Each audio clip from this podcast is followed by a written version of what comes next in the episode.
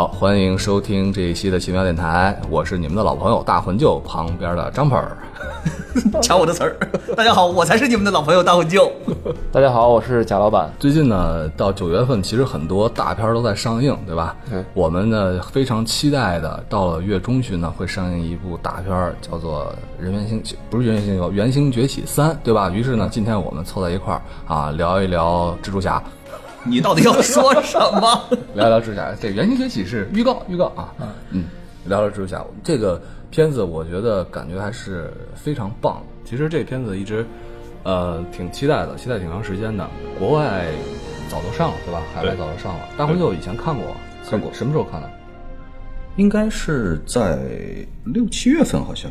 然后之前呢，大魂舅就非常痛苦的看完了这个没有字幕的蜘蛛侠，啊，这个部蜘蛛侠其实又是漫威重启了，对，第二次用了个小演员，对吧？是的，而且呢，以前的蜘蛛侠就是成年人蜘蛛侠，对。至少你看都大学大学毕业，然后工作这种成年人蜘蛛侠。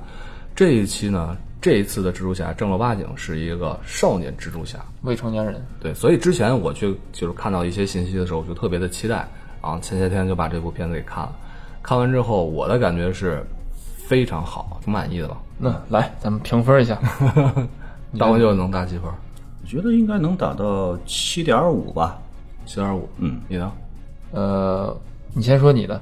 我差不多，这样，我觉得我能打个七分，勉强七分吧。勉强七分啊，勉强七分。就是呃，在我的那个评价体系里边，就是我不是分什么一定要看对啊，推荐观影，爱看不看，我觉得它属于爱看不看和推荐中间的某个位置。哦，这样。对，哦，对我来说，这片子是一定要看的。那你能不能讲一下，就你觉得这片子拍的最好的、最牛逼的，让你觉得最值得去看的是有哪一点？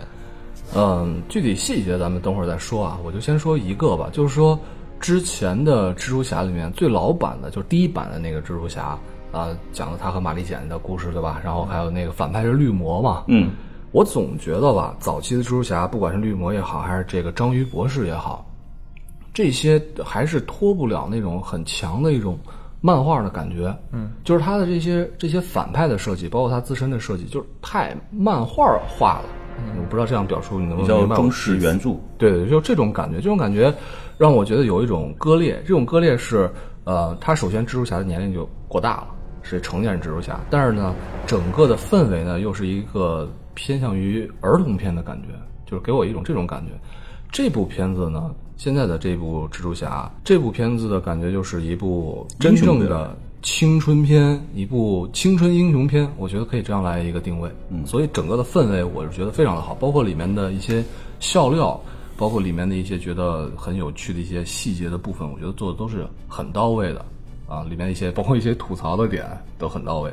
对，就你说的这个，我有部分认同。就是最早的时候，我们看蜘蛛侠的电影里边，就是中国观众比较熟悉的，就是那个呃，应该叫托比马奎尔吧？对嗯，啊，特别马奎尔对，托比马奎尔演的那个蜘蛛侠，嗯，就他从整个的年龄啊，包括他这个营造这个气质啊，就是一个职场新鲜人的这种感觉，对对对对职场青年，呃，可能会感觉这个不是像蜘蛛侠漫画里边那种。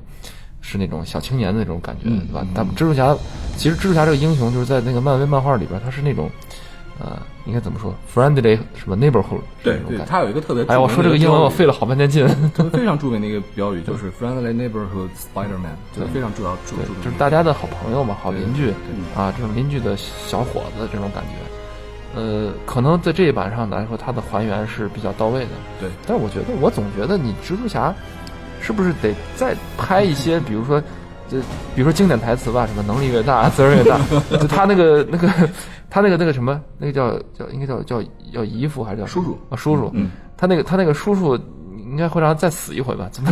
不是这个点，嗯我是觉得反而特别好的，吧因为你看啊，老版的蜘蛛侠后来拍的那个超凡蜘蛛侠，然后让他叔叔死了好几遍了，这个就特别好的是没让叔叔叔叔死，另外一个就是给他安排那个那个梅姨，啊？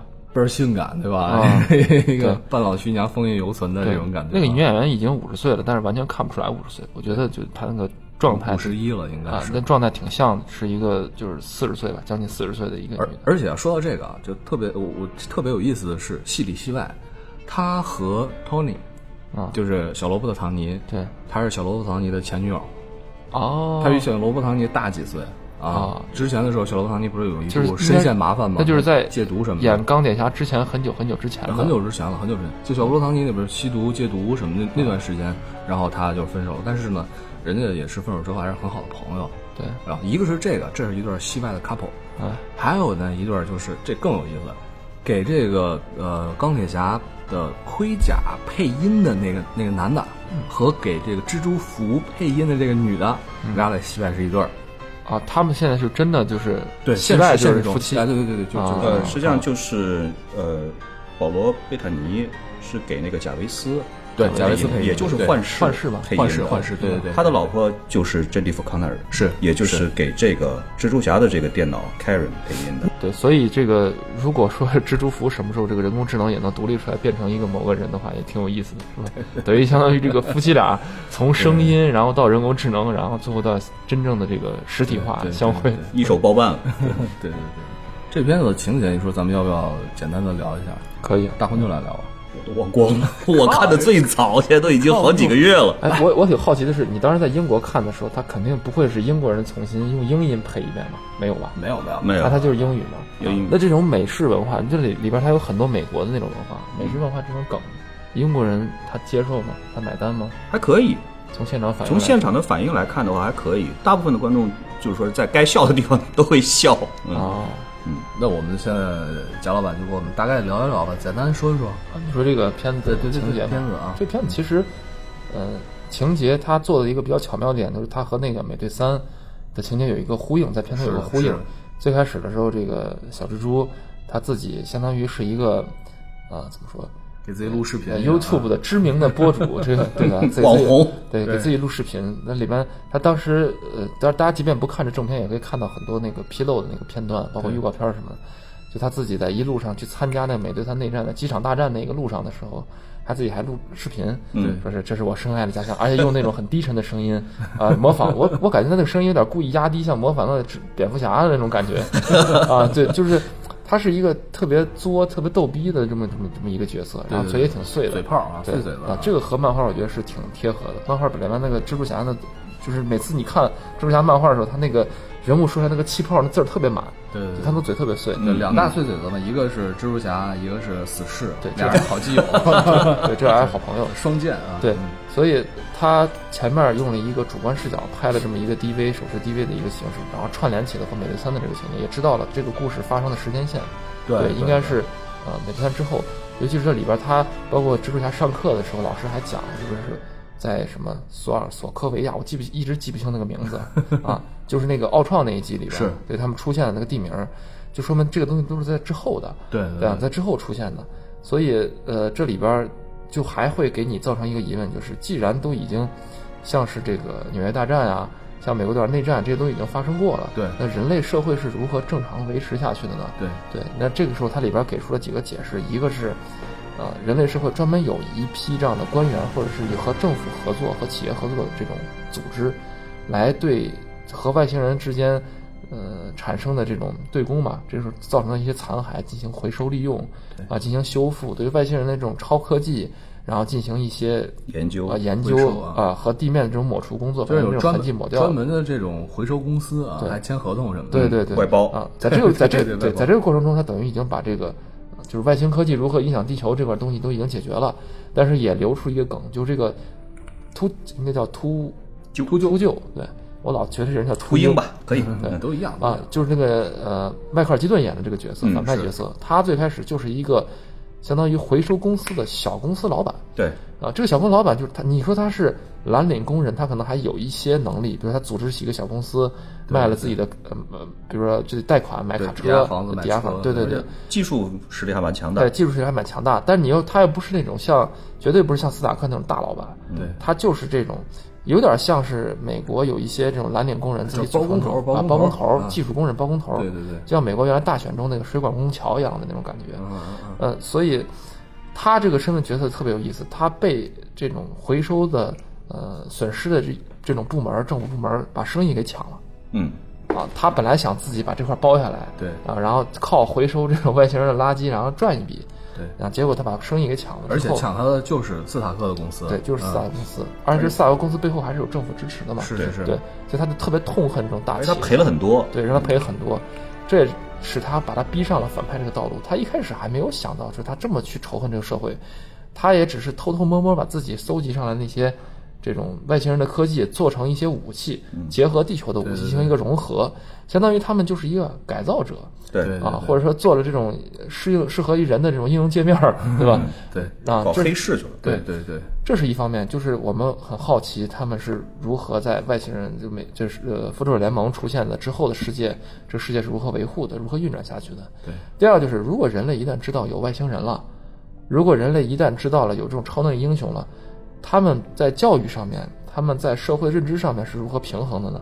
这里边给出一个挺搞笑的一点，就是，呃，学校会在学生们上课的时候，比如说咱们国内上课都要小孩去看这个，比如说开学第一课这样的视频统一组织，就国外这种高中组织，他就他在这个虚拟的漫威世界里边，他们就看美国队长讲话，美国队长录的那个宣传视频，啊。对对，你你你和我，你比如说你你崇拜我吗？对吧？所以你就要遵遵守这个规则，怎么怎么样，为了国家如何如何。然后犯错了，进到那个禁闭室里边了，美国队长也会给你这个谆谆教导，就说是你犯错了，所以要勇于承担这些责任，对。吧？就是他们会用这种形象比较好的这种美国队长对。来进行一个社会宣导啊。美队其实他从最早开始就是这个作用，对他最早的时候，美队一里边就就是是一个宣传员，对。就到处跳舞，然后宣传员没打算让他上战场对对的。对对对对对，呃所以我觉得这个片子这两点，呃，就是这个这个梗接的，包括他前面对美队三这个情节接的都比较不错。然后这个片子还有一个好处就是刚才这个张本说了，它实际上是一个青春片。是。啊，校园片啊。校园片。这个校园片里边，他把这个呃小蜘蛛包装成了一个这种有点儿怎么说呢，也不能说它完全是 nerd，不能说它完全是那种怪咖啊，它就它是一种可能青春期谁都多少有点自己的懵懂，也多少有点自己的小秘密。对啊，这种有小秘密的这种年轻人，对。啊，同时他还有自己的暗恋的女性对象，对对这个片子里面就是很少有的在超级英雄片里面把这些青春期的烦恼，就少年维特的烦恼都给展现的一览无余。你比如说他在自己这个喜欢的女孩面前的手足无措啊，对啊，你再比如说他对这个斯塔克。呃，就是对斯塔克的这么一个对钢铁人的钢铁侠的这么一个崇拜，对吧？因为他没有父亲，而且叔叔也不在，只有一个梅姨。他对钢铁侠是有一种发自内心的想要去获得父亲的认可的一般的存在，对对吧？就偶像级崇拜感，人生导师对对对，人生导师啊，对对。然后呢，他和他的这个好基友那个那个胖子，然后他们俩之间前前后后这种好朋友之间的关系，好朋友之间的这种托付。都表现的很到位，而且里面呢、笑点啊这些有趣的地方也非常的充实，非常的多。对嗯，所以这可以说他们就是相当于是一个，他和他那个好朋友，实际上相当于是 loser 嘛，就是典型的一个校园里边的一个没什么存在感的这种呃，。他其实应该还不是吧？这个 Tony Parker 他应该是在学校里面学习很好的，啊但是那个女的真的简称 MJ 那个女的，她跟他说女神嘛对，她是说不是不是 MJ 简称哦那个酷酷的那个 loser 对啊，不是他说他俩说那个蝙蝠侠和呃蜘蛛侠和他那个好友也是 Nerd，啊 nerd 对 loser，nerd，也是也这么称呼他们就是有点自己小秘密，然后同时呢自己突然有了能力之后急于证明自己，但是又不敢去暴露自己身份，要守这样一个秘密。对所以他这种身上身份的这种反差和合理性，可能会比第一一部托尼马奎尔那个要好一些。嗯啊，但是我对这部我不太满意的就是他，总感觉他格局太小，因为你身上的责任好像并没有那么重，因为蜘蛛侠就是来保护自己的街区的，嗯，啊，蜘蛛侠是保护这个纽约这个城市的，啊他和自己的街区的之间互动，可能除了那个三明治店那个老板以外，嗯，没有更深入的描写，他就是一个青年，对。啊，一个一个可以说少年吧，少年少年如何成长为青年，如何证明自己的这么一个过程。这里边唯一打动我的一点就是他被压在那个废墟之下之后，一开始很慌张嘛，少年都很慌张，说我怎么办？我不行了啊，我要死了。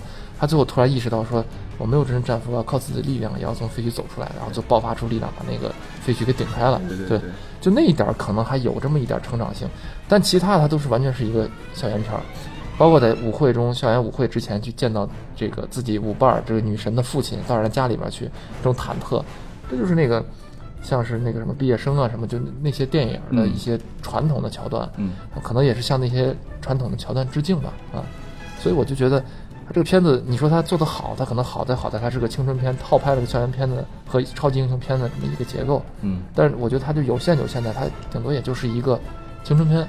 那你说他对青校园青春他有多么的辛辣或者多么的深入，他可能也没有美国派那么的牛逼，也没有美国派不会像美国派那样对对对因为他毕竟是一个正面的一个超级英雄，对吧？对对啊，所以就让我看完就觉得有点不过瘾啊啊，而且包括最后他打的也不太过瘾。那个秃鹫这个反派就是超能力也，你说他有超能力他也没有，但是你说他没有能力吧，他又会飞。对但是在复仇者联盟这这么变态云集的这群体里，谁不会飞，是吧？谁没点超能力？他手里拿了一个外星人改造的一个枪，好像感觉这个外这个反派稍微弱那么一些。这个啊秃鹫啊，秃因为他是这个呃张，包括张毅博士在内，他们是一个邪恶六人组嘛，对吧？好像还有杀人，还有那个就是蝎子，蝎子在最后也出现了。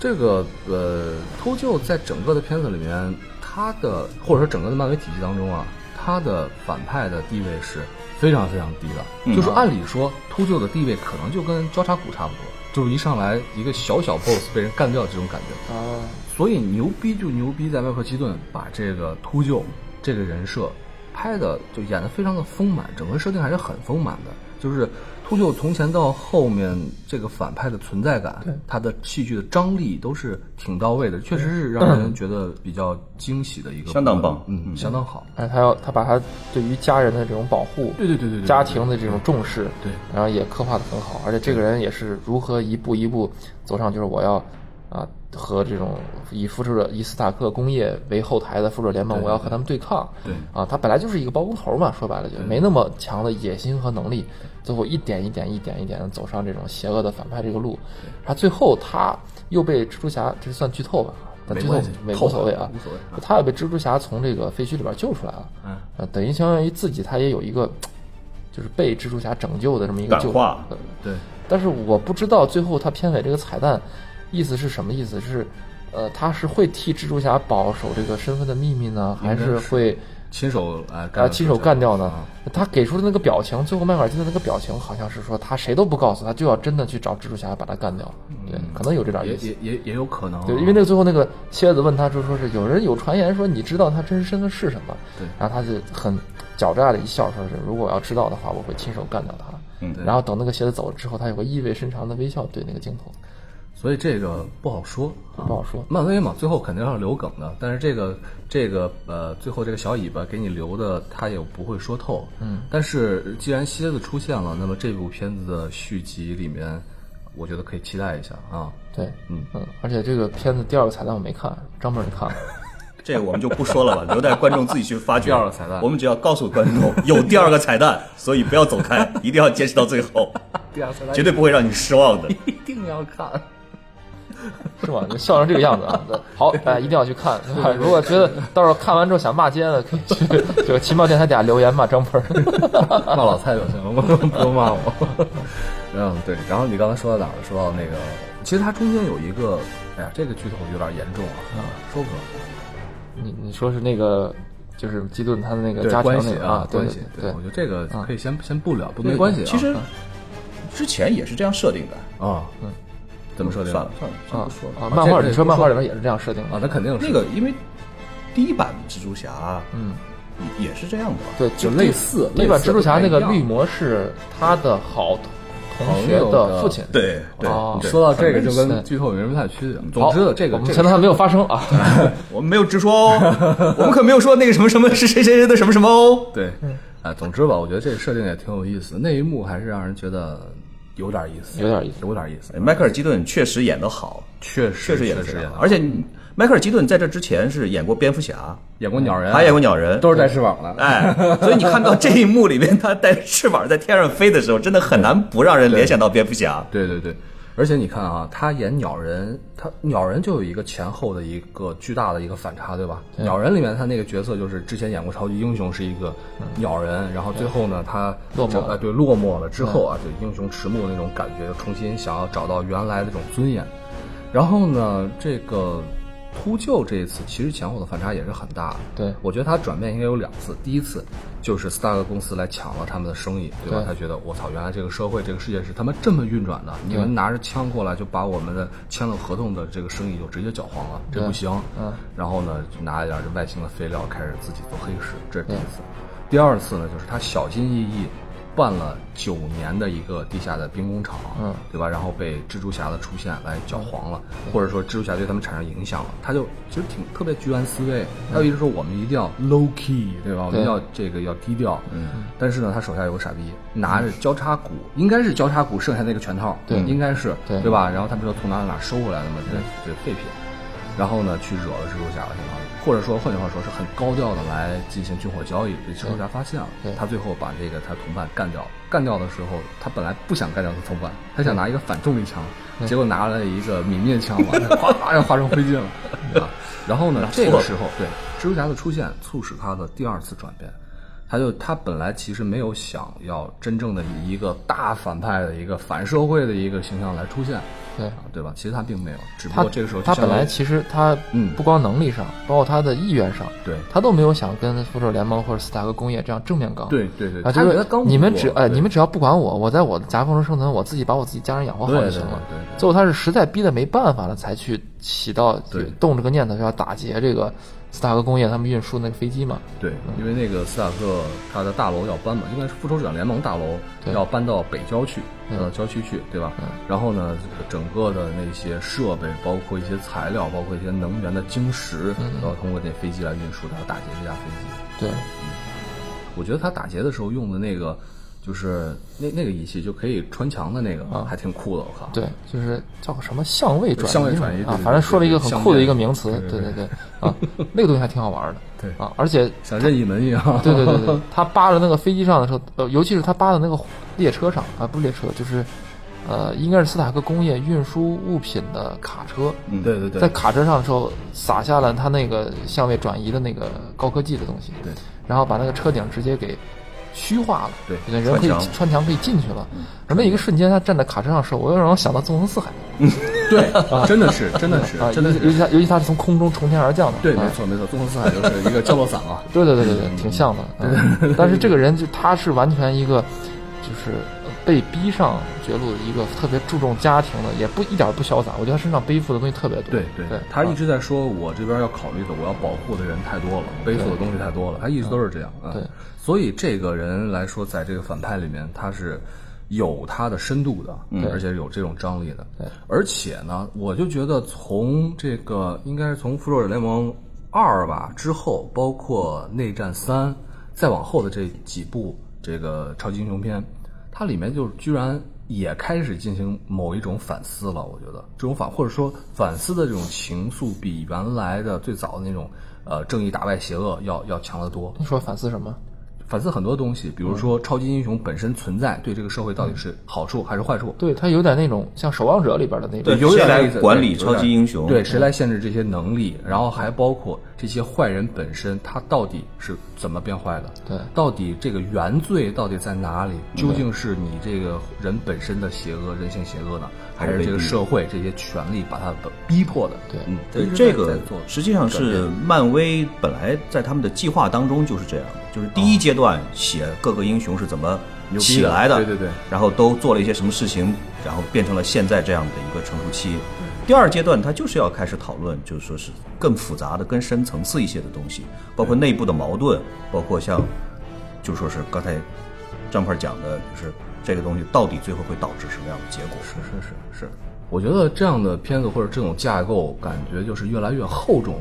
对啊，你能品的东西可能越来越多了。前段时间我还把内战又看了一遍，嗯，最早的时候我第一遍看内战看的挺草的，嗯，呃，可能那天状态不好吧，草草而过。然后我第二遍看内战的时候，我觉得还呃有点意思，就这种感觉。对，嗯而他这个片子就是漫威对整个，这也说到我觉得漫威的一个优点之一，他对于整个这个世界观，包括所谓的漫威宇宙，对。它这个营造是渗透到非常非常细节、非常深的地方去，大家可以去去去网上去搜一下，对吧？对。这个都不管每一批集片子，包括这一集蜘蛛侠里边这种细节的梗，都会特别多，非常多。对，你在知乎上搜一下如何伪装成一个 这个漫威粉丝的这个观影姿势，对对对对对，会会有很多这样的这个这个帖子，或者是大家去听听这个呃对这个漫威粉丝比较了解的，比如说像黑水公园这样的播客这可。以给黑水公园这个友情做个广告。对我们有我们几十万粉丝给他们做广告，对 对对对，对，黑水公园他们对这个漫威的体系了解，我觉得比我们深入的多。相当深对，大家大家如果想非常棒啊想知道梗的话，可以去听这个金花院长去聊聊一下这些事情黑水。公园很棒啊，对对对，对于我台来说呢，我们就是呃，主要想聊聊这个我们观影的时候这种呃，作为普通观影者，如果你没有这么多知识储备的话，那个一些感受，那这个片子给我的感受就是很精彩啊，也值得看。但是看完之后，好像还觉得能做的更深入一点，可能还不太过瘾。尤其这个反派，我觉得就是能力上有点 有点次，是吧？我我我是希望，因为可能也是这个胃口被养刁了吧，嗯，就是总是觉得啊、总是觉得会希望这个反派的能力更强一点，对对对啊，Spider-Man, Spider-Man, does whatever a spider can. Spins a web any size, catches thieves just like flies. Look out, here comes the Spider-Man. Is he strong? Listen, bud, he's got radioactive blood. Can he swing from a thread? Take a look overhead. Hey there, there goes the Spider-Man. In the chill of night, the scene of a crime, like a streak of light, he arrives just in time. 然后这里边蜘蛛侠他使用了很多他的这个啊、蜘蛛丝的特殊功能，比如电击啊什么这些功能，对对对呃，似乎没有发挥出特别大的作用，有一些，但没有发挥出特别大的作用。对，呃，我我就希望他能多发挥点这个作用。他这个这一点是我觉得他比老版我们过去看的蜘蛛侠里边要好一些的，因为它的蜘蛛丝有各种功效。而且在这个里面，因为它是在中间的时候才把这个它的蜘蛛战甲的呃人工智能的功能激活的，这些功能才开始限制解除掉对对对，那也就意味着在未来的续集里面，蜘蛛侠是有一个很大的成长空间的，不仅是他心性的成长，还有他的技能的成熟，对对吧？他整个战力的增长。因为你像过去蜘蛛侠，他就是一些，尤其像对喷丝，尤其在那个马奎尔的那一版里边，它就是从自己身体里边喷出来，它丝都一都是一样的。是的，对，所以我们也也可以期待一下，比如它自己的这个喷出来这个蜘蛛丝能有一些耍出什么新的花样。嗯实际上，这个发射器这种设定是和漫画是一致的，一致的啊对对。以前的时候，我看这个呃老版就第一版啊，蜘蛛侠刚才说的那个，他从身体里面喷丝的这个设定的时候呢，我当时就想和之前看过的动画片儿里面的设定是完全不一样的。因为小的时候看过那个动画片儿，我印象比较深，里面有很多集的时候，这个蜘蛛侠，比如说他的那个。呃，储存的呃储储液盒没带够，或者说是它的喷射器被损坏了，那造成它的一些呃怎么是一些被动吧，啊，在这个老版的里面就完全就没有了，就是它真的变成一个人形蜘蛛了，这种感觉啊，变成哎，还不能说人形蜘蛛，蜘蛛侠这漫画里边还真的有一个人形蜘蛛，长得就跟蜘蛛一样，它也是被咬的。哦，是吧？对然后什么它就他就真的是个蜘蛛身子，庞大的蜘蛛身上长个人头，然后但是还有胳膊。啊，他喷丝方法就是从自己的屁股后面 有一个，是吧？对对对，他那个丝是黄色的，然后这个喷丝的他也不能通手腕儿，然后每次喷丝得扭过身子去，就但是但是但是这能力还算可以，人长得像妖怪一样的，对对对，我我印象中的漫画里边有这个人，是当年绑架唐僧失败了，然后跑到西方去了，人形蜘蛛。这是被孙悟空留下了的这么一个余孽。对，说到那个，刚才这个贾老板说，呃，这次的反派你觉得不好，那么之前的反派里面，哎我没说不好我是觉得他啊对，就不够那么牛逼是吧？不够牛逼哎对对对，好，不够那么。那你觉得之前的，咱们看过，咱们不说漫画啊，对，就没有金花长那么牛逼，咱们先、先不谈漫画，咱们就说之前的电影里头，你觉得蜘蛛侠的反派有谁比较令你满意的呢？我觉得绿魔可能好一点。就我所我所说的这个牛逼，是指的是说，这个我我喜欢那种反派啊，就是他会让人造成一种恐惧和惊悚感，对。然后同时呢，他的坏又是那种呃义无反顾、一往无前的坏。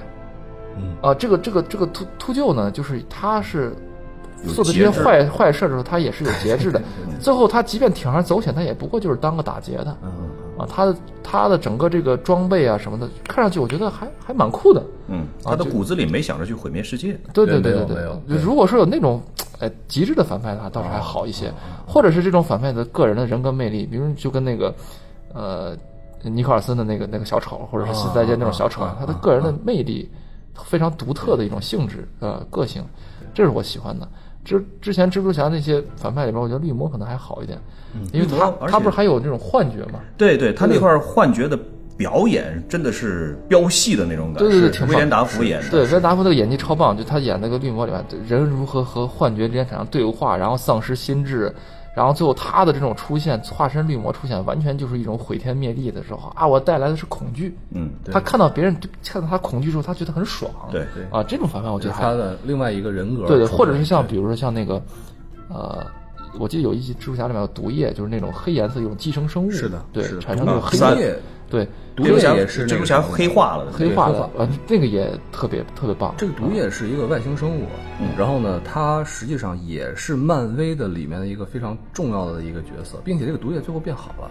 哦，是是在电影电影里边变好了，还没有是在说漫画里，漫画里漫画里变好的变好了。我大概看了一点这个，对嗯，就是他他等于是只是一个黑色服装的蜘蛛对，侠，好像好对好，他是附在谁的身上就会有这个人的能力。哦啊，这种的，然后后来呢，他好是不是和 Flash 来同化了？我记不太清了。啊，Flash 就是这个片子里边，对，就是经常在校园霸凌这个蜘蛛侠，霸霸凌 Peter Parker 的那个为什么老说零霸？无所谓。嗯啊，我们除了说这个啊反派的这个能力以外，其实呃，我们主角超级英雄里边的这些能力也有的也是值得我们去，就是有些小梗吧，值得我们去玩味的。比如说，呃，蜘蛛侠他自己如果没有摩天大楼和树的话，他是如何去 进行跳跃和这种对吧和翻腾的？这个梗是之前我就想过，然后这个片子看到那儿，我快把我笑死了。走一个空旷的地方，啪射出蛛丝之后，没有任何反应。然后那个镜头给的是一个超远距离的镜头，远远有光，就看一个小人儿，然后咔咔咔咔咔从远跑到近，跑过去说太碎了，就对，其实这一直就解解解读了我心中一个疑问，就是蜘蛛侠如果在农村或者在这种像澳大 像澳大利亚的这种只有荒漠这种国家，这完全没法生存，它只能在有高楼大厦这种纽约市才悉尼了。所以为啥它纽保护纽约市嘛？是是是对？因为纽约市高大大厦多嘛，对吧？对对对，嗯你看就不像钢铁侠一样，全世界到处乱飞，对吧？不一样啊。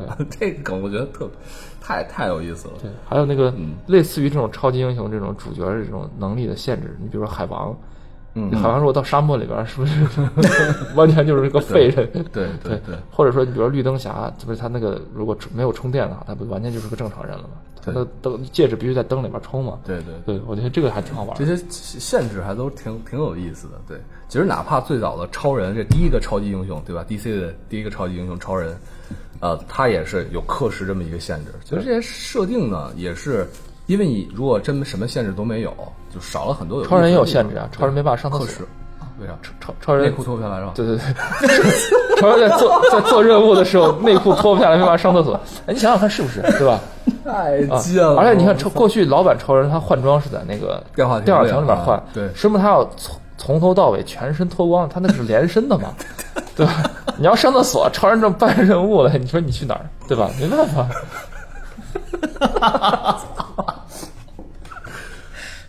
我操，我被你给带偏了。我我现在在想超人上厕所的情景。所以你看钢铁侠就不怕，对对对，钢铁侠的还可以做内置。钢铁侠不是里边就有这个梗吗，就是有人问我怎么上厕所，然后嗯我已经上完了。然后可以设个内循环，还不怕没水喝，太恶心了。啊，好吧，咱们继 focus 啊，咱们再继续说一下这个，呃呃，蜘蛛侠前几部里面，其实我对那个后来的，就是第一次的重置，嗯，那一版叫超凡蜘蛛侠，对吧？啊，他拍了几部？就一部，就一部就一部是吧？应该就一部还是两部？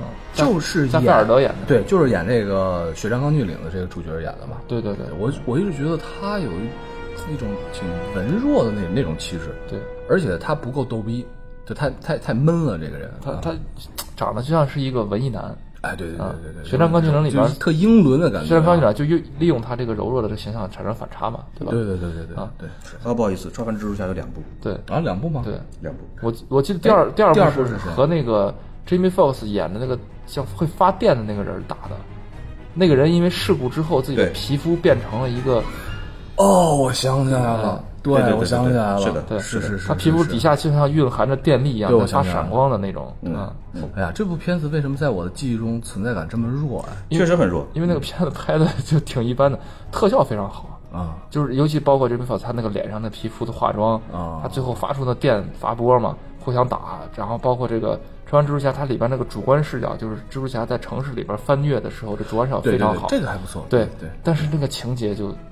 就是反正存在感是挺弱的。就是每每到你觉得他该应该出现这个情节他，马上就印证了你的观点，就完全没有惊喜。嗯，《超人蜘蛛侠二》当时看的时候，确实是，尤其是前半段是很尴尬的一件事情。哦，就是总是觉得 这怎么会这个样子？它的结尾煽情煽的还是不错的。对，嗯但是我觉得《超凡蜘蛛侠》《超凡蜘蛛侠》里面有一点啊，就是他对这个喷蛛丝的这个设定是和漫画和动漫这都是重置一致了的，对吧？我觉得这点还还挺好就是用发射器嘛。对发射器，发射器。就蜘蛛侠他是怎么研究出来这个发射蛛丝的这个液体？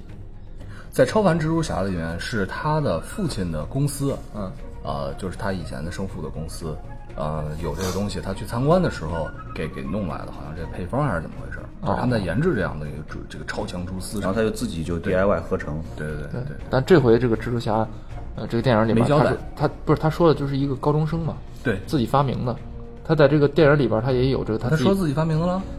我记得在那个内战的时候提了那么一句，哦就是钢铁侠到他家里边提了一句说：“我知道你发明了一个什么什么东西。”嗯嗯嗯啊，对对对对对对。然后这一集蜘蛛侠里边的他也是，呃，在上化学课的时候自己偷偷的对，说明这个东西也不难。你回回试试。自己家里人拿俩锅就把这事儿干了。嗯，这里边的所有的配角我都觉得还都不错的，对对对包括他学校里边那些同学，对包括那个呃拼那个死星，他那好基友呃那个那个乐高积木那个好基友，啊我觉得，我觉得这个伙计这次演的特逗，他就是他的这种反应，知道了自己好朋友就是蜘蛛侠的反应，对完全合乎情理，合乎他这个年龄段的人的一种反应。首先就是惊讶，对再就是兴奋，我操！然后接下来之后就是无休止的问题，就是你你能吐丝吗？然后那个你会不会产卵？我觉得这个太牛逼了，你会不会产卵？你会召唤小蜘蛛吗？对，你会不会召唤蜘蛛大军？对，蜘蛛大军毒就液？就有点像那个蚁人的那个功能，说那个梗嘛，对对对因为蚁人会召唤那个蚂蚁大军嘛，对对嗯，呃反正我觉得这个呃，而且他一开始的时候，他也是完成了自己的一次升华，对吧？他要成为这个蜘蛛侠背后的男人，然后蜘蛛侠说：“我他妈不需要。”到最后的时候，他在那儿一帮一边帮蜘蛛侠来查这个就是呃定位什么的，嗯，一边自己嗨呢，说啊我是蜘蛛侠背后的男人，特别爽，对。这个片子还可以提一点，就是推荐观看的理由，就是如果你们想，呃，带小孩儿去看的话是可以的。对。这个片子从头到尾也没有什么，太血腥暴力的呃存，在，对对对，嗯，呃，处理的包括这个打斗的场面上，它是也几乎我没有见到有鼻青脸肿的镜头，身上也没有见到流血镜头。即便是蜘蛛侠被压到了废墟底下的时候，好像也很暗，因为那画面很暗呀、你也看不太清他受的什么伤。所以这个我觉得这这个对小孩来说是挺挺合适的吧，而且也热闹啊。对，说到鼻青脸肿，托尼斯塔克刚出场的时候，带着这个托托尼帕克回家，嗯，然后呃，彼得彼得帕克回家的时候，他是鼻青脸肿的，啊，对，被那个美国队长打了对，因为他接着内战他他三嘛刚参完内战，对，所以这个片子衔接还是挺好的。对对对，所以你在这里面可以看到啊，这个我觉得，呃，漫威他从漫画上获得巨大的成功之后，他在铺这个电影的这个整个大的网络。这个过程当中，虽然说走了一些弯路，你看不断有一些英雄重置啊、重拍啊什么，走过一些弯路，但是呢，到现在来看，它整个的这个网络基本上已经成型了。对接了下了一盘，很大的棋非常大的棋，该到收获的季节了。而且他之前因为他的财务的危机，因为他的整个的公司运营的情况，他把很多的角色、很多的系列相当于是卖出去了。嗯，比如说他现在的 X 战警是不在他手里面了，对吧？嗯。然后呢，还有就是他的蜘蛛侠也是刚从索尼这边弄回来的一个合作，还不是完全的版权，因为这次是索尼漫威合作对拍的蜘蛛侠，包括福克斯也拥有他一些这个英雄的一些版权。但是你能看到，漫威它已经在发力把这些东西再往回收了，或者说是退一步，以一种合作的一种方式，我们来共赢嘛，对吧？现在社会，我们来一起共赢。而且你想，索尼也不会轻易放掉蜘蛛侠这么大的一个 IP。对，蜘蛛侠是整个英雄体系当中，包括漫威、DC 英雄体系当中，应该是排前三的。对，就非常大的一个英雄。因为他是当时 CG 引入到电脑引引入到这个电影里边来的时候，他应该是当年的第一部在这种超级英雄大片里边，就是说大规模使用电脑啊电脑 CG 的电影。所以当时第一部蜘蛛侠出来的时候，在中国当时全世界都是这个观影狂潮，对哎，这个影响力是非常大的。对，蜘蛛侠确实是第一部引入中国的超人，这不不能算，超人应该是。啊，算漫威吧，漫威应该是这个给中国观众们留下了非常非常大的这么一个群众基础的，对吧？嗯，因为在以前的这种超级英雄的片子，要想展示超级英雄的超能力的时候，只能通过电影特效特技来完成，就是做个假的或者做个模型或者怎么样怎么样。对对。但是你像蜘蛛侠的这种在城市的这种高楼大厦之间这样跳跃穿梭这样的场景，如果用电脑特效来完成的话，这个视觉效果跟以前的简直就是天壤之别，非常不一样。所以我觉得这就是电影的魅力嘛，就是再再次重构现实，让你很多东西你觉得脑海中想的东西呢，在电影里电影院里边放到一个真实的社会场景上来，我觉得这个感染力就非常到位。对，而且蜘蛛侠的能力，其实你看上去很简单，就是一个喷丝，嗯，但是它可以衍生出来很多很多其他的能力。对，呃，在这个现在的这个片子里面可以看到一些端倪，就是它的各种使用的情况。其实以前看动画的动画片的时候，我就能记得它的这种喷蛛丝有很多很多很多种方式，有的时候变成那种蜘蛛网啊，有的时候变成单丝啊，有的时候甚至能帮变成降落伞啊，很多很多种使用的方式，就是这种是可以继续深挖的。实际上有点 3D 打印的意思。对对对对，所以而且有一个挺好玩的事，就是我们在每次看一个呃科幻片的时候，他预想未来是什么样子，他都会把现在的科技尖端的这种东西，把它去进行极致化，对，进行极致化。想象。你看那个过去漫画里边的蜘蛛侠，他自己的喷丝的那种发射器啊，就是相当于装弹夹一样。对啊，手腕上有个装置，然后一有一个小方块，有一个小方块装进去。但这一集这个喷丝的这个发射器就做的非常酷，包括它这个流线型的这种设计和手腕完全贴合人体工学，包括它你穿上战衣之后，它的选择蜘蛛蜘蛛丝功能的时候用的是那种 AR 的那种增强现实的这种功能。对对对对对嗯对，都很棒很棒。我觉得这个战甲最贱的是他的那个眼睛可以调节表情，对 太贱了，可以眨眼。对对对对对。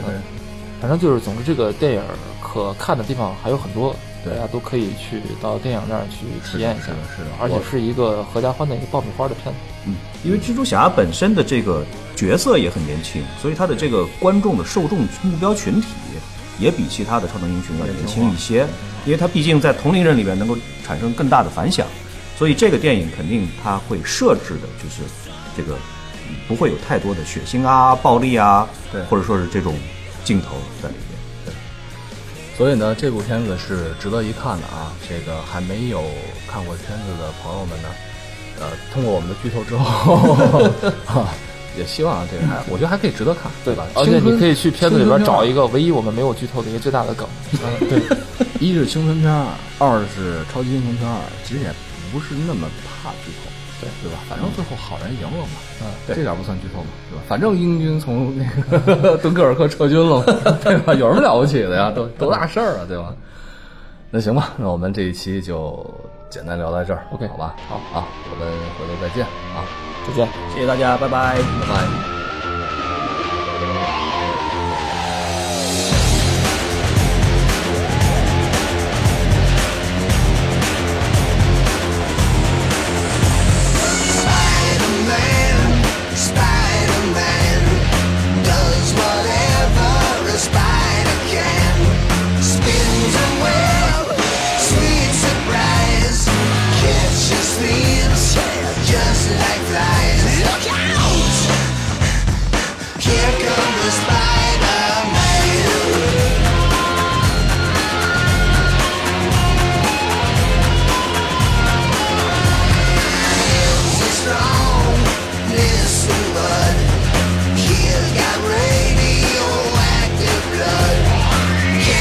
special